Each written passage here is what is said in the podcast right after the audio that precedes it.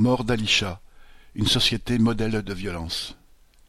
À l'émotion ressentie après la mort de la jeune Alisha Khalid d'Argenteuil, victime de harcèlement puis battue et noyée le 8 mars par deux de ses camarades après un guet-apens, s'ajoutent l'incompréhension et l'angoisse de bien des parents de quartiers populaires.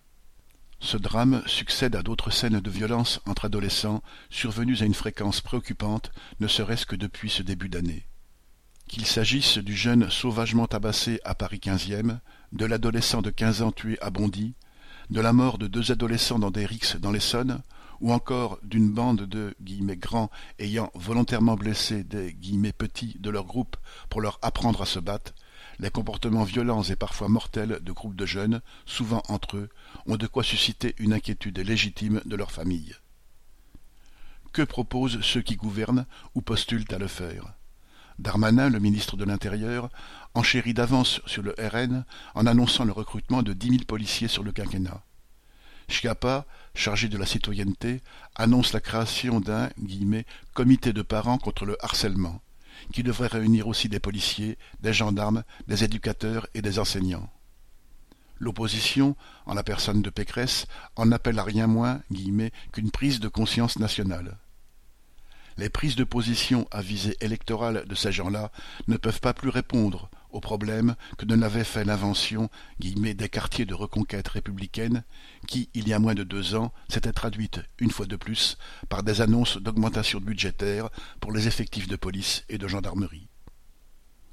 À l'occasion du drame d'Argenteuil, beaucoup ont incriminé le rôle des réseaux sociaux quand ils n'accusaient pas les parents d'être responsables.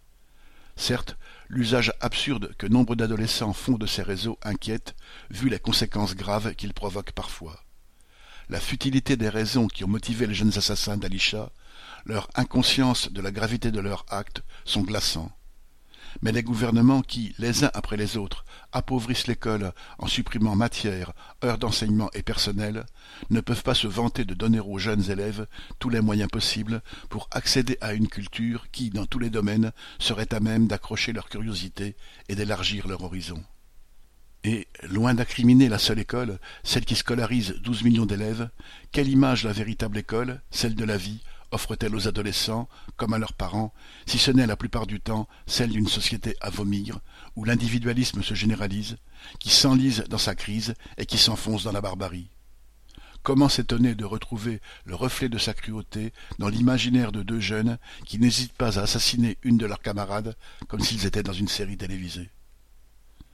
La société capitaliste, où le profit règne en maître au mépris des besoins de la population, est une société pourrie, barbare, de plus en plus inhumaine, dont les bagarres entre jeunes ne font que renvoyer l'image, comme pour confirmer qu'elle ne mérite que d'être abattue. Viviane Lafont